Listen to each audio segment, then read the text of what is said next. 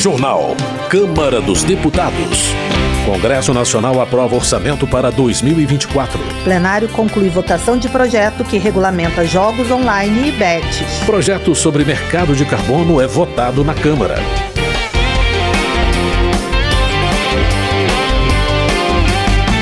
Boa noite. O plenário da Câmara aprovou o projeto que regulamenta o mercado de carbono com o objetivo de estimular a preservação ambiental.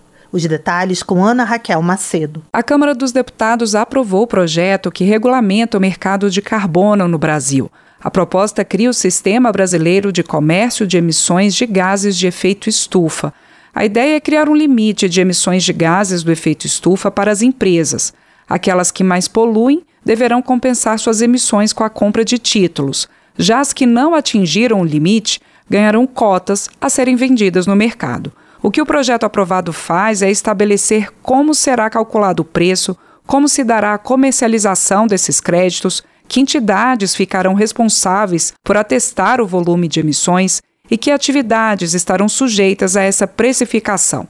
O projeto aprovado deixa de fora dessas metas de redução setores do agronegócio, a exemplo da produção de insumos como fertilizantes. Isso foi feito a pedido da Frente Parlamentar da Agropecuária.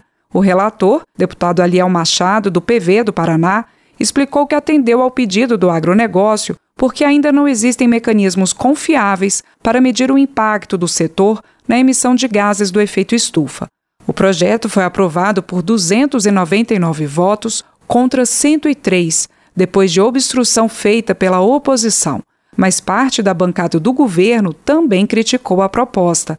Para o deputado Chico Alencar, do PSOL do Rio de Janeiro, o mercado de carbono permite que países desenvolvidos terceirizem suas metas de redução adquirindo créditos de países como o Brasil. Esse mercado de carbono é, em boa parte dos casos, a manutenção, inclusive, dos efeitos poluidores e da destruição do desmatamento, apenas com uma transferência das áreas onde isso se dá, uma compensação que, em geral, no plano mundial, sobra para o hemisfério sul. Tem um viés, na verdade, até Obrigado, de neocolonialismo. Já a oposição disse que a criação do mercado regulado de carbono no Brasil vai encarecer os custos dos setores econômicos. Foi o que disse a deputada Júlia Zanata, do PL de Santa Catarina. Os países grandes, mais desenvolvidos que o Brasil, não cumprem com o Acordo de Paris e contam com o Brasil para cobrir os seus prejuízos relacionados às emissões. Na prática, o Brasil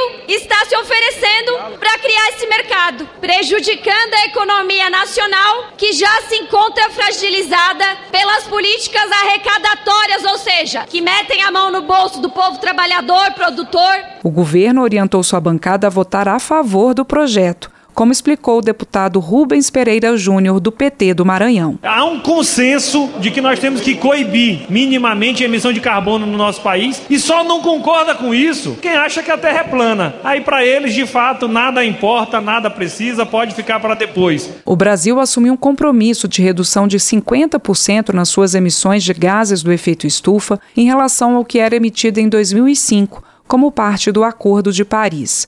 O relator Aliel Machado diz que o objetivo do projeto não é o de arrecadar impostos nem punir produtores, e sim estimular a preservação ambiental dentro da lógica de proteção também a propriedade privada. O projeto vem sendo discutido há muito tempo e foi através desse trabalho, com muito diálogo, que nós chegamos num texto que aprimora as propostas aqui apresentadas para que o Brasil seja referência, para que o Brasil defenda as comunidades indígenas, defenda os extrativistas, os assentados, defenda o direito à propriedade privada, porque aqui nós estamos tratando de mercado de carbono gerado como usufruto dentro de uma propriedade. Depois de aprovado pela pela Câmara, o projeto que regulamenta o mercado de carbono no Brasil seguiu para a análise do Senado. Da Rádio Câmara de Brasília, com informações de Antônio Vital, Ana Raquel Macedo. Votação. O plenário concluiu a aprovação do projeto que regulamenta jogos online e bets. O texto seguiu para a sanção presidencial. Mais detalhes na reportagem de Antônio Vital. A Câmara dos Deputados concluiu a aprovação do projeto que regulamenta as apostas conhecidas como BETs modalidade classificada como de cota fixa, em que o apostador sabe quanto vai ganhar no momento em que faz o jogo. O projeto também regulamenta os jogos online. Os jogos de cota fixa geralmente têm como base um evento esportivo real, como partidas de futebol, por exemplo. O projeto tinha sido aprovado pela Câmara em setembro e depois disso foi alterado pelo Senado, que promoveu 42 mudanças no texto. Uma delas foi excluir da regulamentação os jogos online, não baseados em eventos esportivos reais, modalidade que foi restabelecida pela Câmara. O texto tributa empresas e apostadores, define regras para a exploração do serviço e determina como será feita a repartição da arrecadação. O texto apresentado pelo relator, deputado Adolfo Viana, do PSDB da Bahia, incorporou parcialmente o conteúdo de uma medida provisória editada em julho pelo governo. A proposta estabelece os critérios para as empresas que quiserem explorar os jogos, como a exigência de pagamento de outorga de 30 milhões de reais. Além disso, dá ao Ministério da Fazenda a atribuição de autorizar as atividades das empresas. O projeto estabelece que as empresas ficarão com 88% do total bruto arrecadado. Os demais 12% serão divididos entre educação, segurança pública, esporte e outras áreas. Ao voltar para a análise da Câmara, a proposta foi criticada pelos partidos da oposição e por deputados da Frente Parlamentar Evangélica, como Sóstenes Cavalcante, do PL do Rio de Janeiro. O que está em jogo a partir de agora é o pão na mesa do pobre, da viúva, dos pensionistas e dos aposentados, que não podem ficar viciados nessa desgraça chamada jogo de azar. Isso é uma desgraça! Isso não faz bem ao Brasil. O que está em jogo é um presente de grego, de Natal aos brasileiros. Será que é esta desgraça que queremos para os brasileiros? Não! A regulamentação das bets e dos jogos online foi defendida pela base do governo.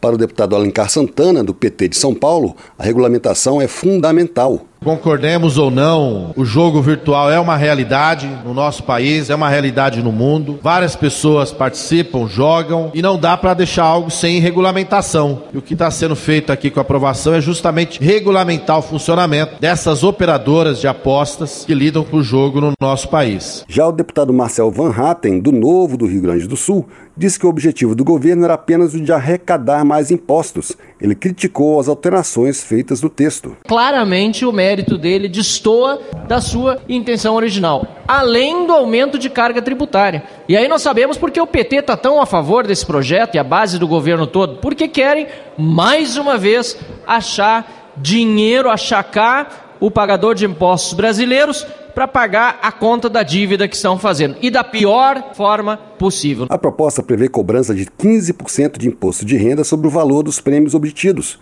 Ficarão isentos da cobrança os apostadores que ganharem até R$ 2.122, que é a faixa de isenção do imposto.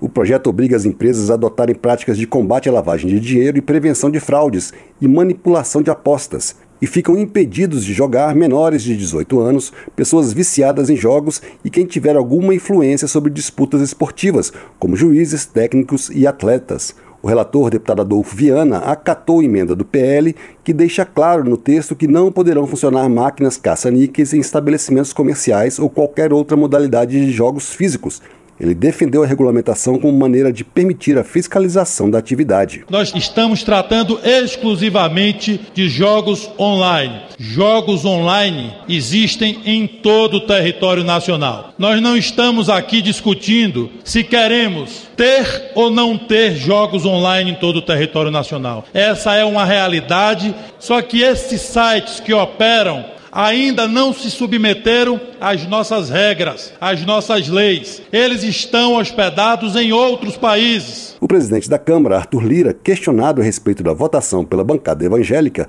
também defendeu a necessidade de regulamentação. Se nós simplesmente não votarmos a regulamentação, os jogos deixam de existir, as pessoas deixam de jogar, as betas deixam de funcionar, de patrocinar times de futebol, programas de televisão, torneios e eventos. Não, elas existem no mundo real e nós aqui não estamos aumentando nem diminuindo, nós estamos tentando regulamentar, dar seriedade, evitar, como eu posso dizer, lavagem de dinheiro, dinheiro escuso, tudo tem que acontecer dentro da lei. Depois de aprovado pela Câmara e pelo Senado, o projeto que regulamenta as chamadas BETs e jogos online foi para sanção presidencial e pode virar lei.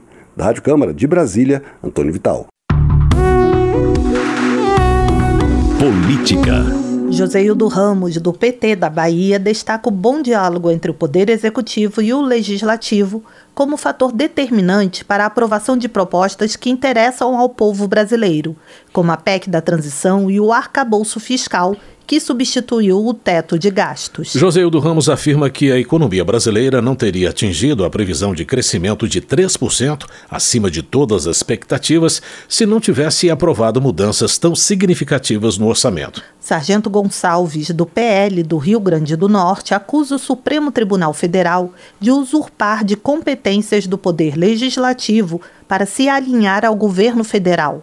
O deputado considera imoral a relação do STF com o presidente Lula. Além disso, Sargento Gonçalves critica o chamado projeto das fake news que tramita no Senado.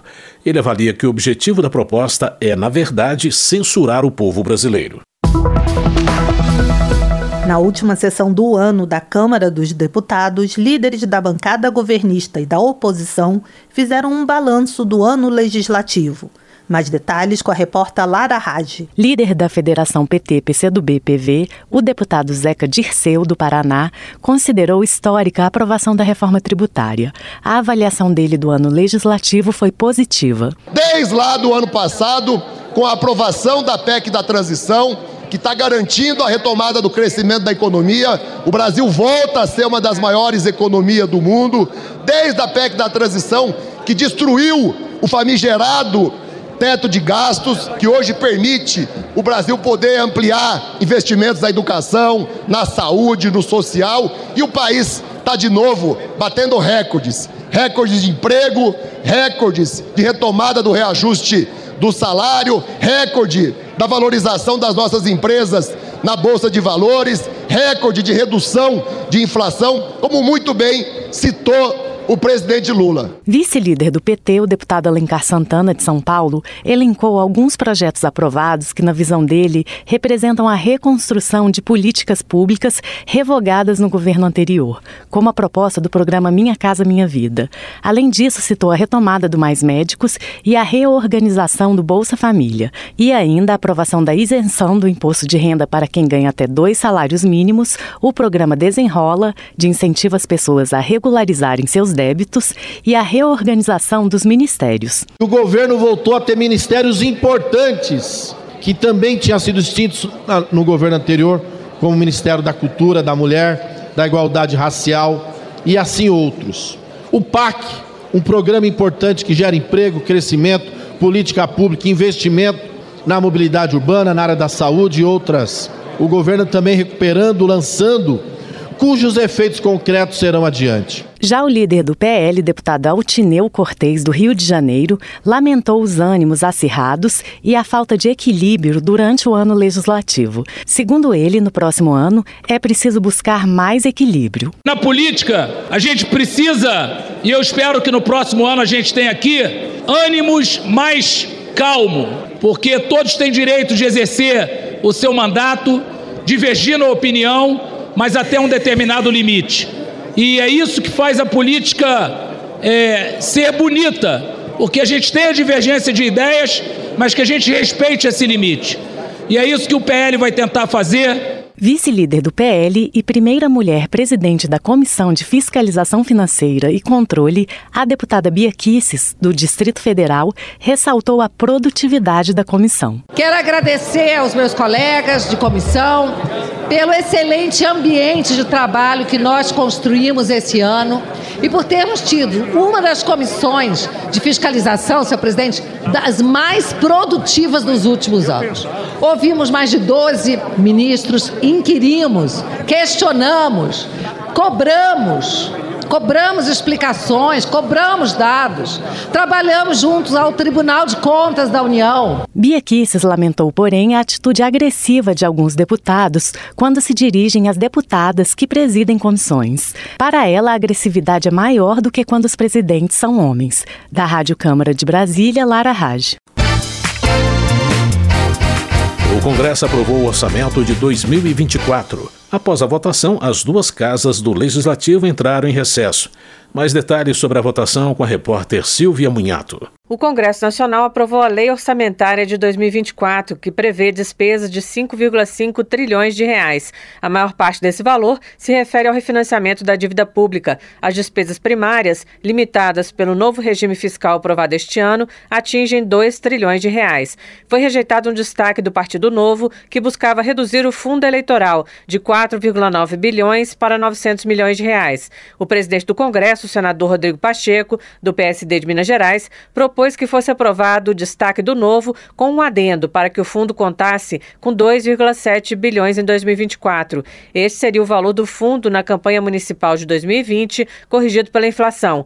Pacheco ainda sugeriu que o restante dos recursos fosse repassado para as emendas de bancadas estaduais. Isso porque, para compor os 4,9 bilhões, as emendas de bancadas estaduais impositivas foram reduzidas de 12,5 bilhões para 8,5 bilhões. O senador disse que é preciso limitar os recursos para as eleições, porque, do contrário, em 2026, a campanha custará 12 bilhões. Porque o valor de 5 bi, não há dúvida, se for vontade da maioria, nós respeitaremos, mas o valor de 5 bi, ele primeiro, a prevalecer, ele é o início do fim do financiamento público. Ano que vem nós estaremos a discutir o retorno do financiamento de pessoas jurídicas em campanhas eleitorais. Eu não tenho dúvida disso. Já o líder do PL, deputado Altineu Cortes, do Rio de Janeiro, diz que a eleição de 2020 foi atípica. A gente precisa discutir a unificação das eleições, mas não dá para fazer uma comparação com a eleição passada que nós tivemos uma pandemia. E isso foi uma eleição completamente atípica. A meta fiscal do orçamento de 2024 é de zerar o déficit público, ou seja, equilibrar receitas de impostos e despesas de custeio e investimentos. Mas a LOA ainda indica um pequeno superávit de 3,5 bilhões de reais nas contas. A meta será considerada cumprida se ficar acima ou abaixo de zero em 28,8 bilhões de reais. Embora o programa de aceleração do crescimento tenha sofrido um corte de 6 bilhões, o total de investimentos com recursos fiscais cresceu cerca de 30% em relação à proposta inicial, alcançando 73 bilhões de reais.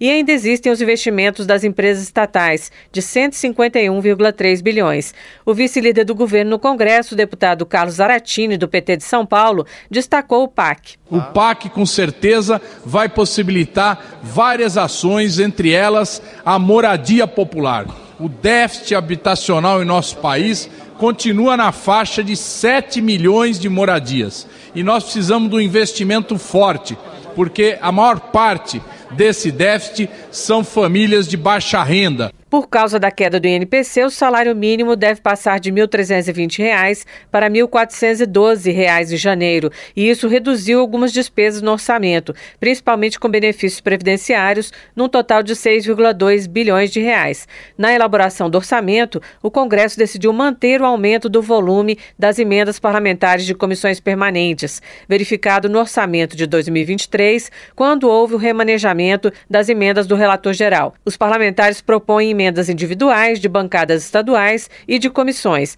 As duas primeiras são impositivas e passarão a ter um cronograma de desembolso. O total para 2024 ficou em 53 bilhões. No último relatório disponível, os pisos constitucionais estão sendo respeitados, com um total de 180,5 bilhões para a educação e de 231,8 bilhões para a saúde. O Fundo de Manutenção da Educação Básica terá um crescimento de 17,3% em relação a 2024. 2023, atingindo 46,8 bilhões de reais. O déficit previdenciário estava estimado em 286,6 bilhões, sendo que o total da despesa com benefício em 2024 está fixado em 885,2 bilhões de reais, um crescimento de 5,64% em relação ao total previsto para 2023. O maior programa social, o Bolsa Família, deve consumir 169,5 bilhões. Os gastos com pessoal estavam previstos em 407,1 bilhões de reais, um total total 3,5% maior que o de 2023. Mas o orçamento não traz a previsão de reajustes lineares em 2024. O relator informou que o governo deve negociar com servidores de maneira diferenciada. Da Rádio Câmara de Brasília, Silvia Minhato. Termina aqui o Jornal Câmara dos Deputados, com trabalhos técnicos de Everson Urani e apresentação de José Carlos Andrade e Mônica Tati. Uma boa noite para você. Uma ótima noite. A Voz do Brasil retorna na terça-feira. Bom fim de semana e um Feliz Natal. Você ouviu A Voz do Brasil. Boa noite.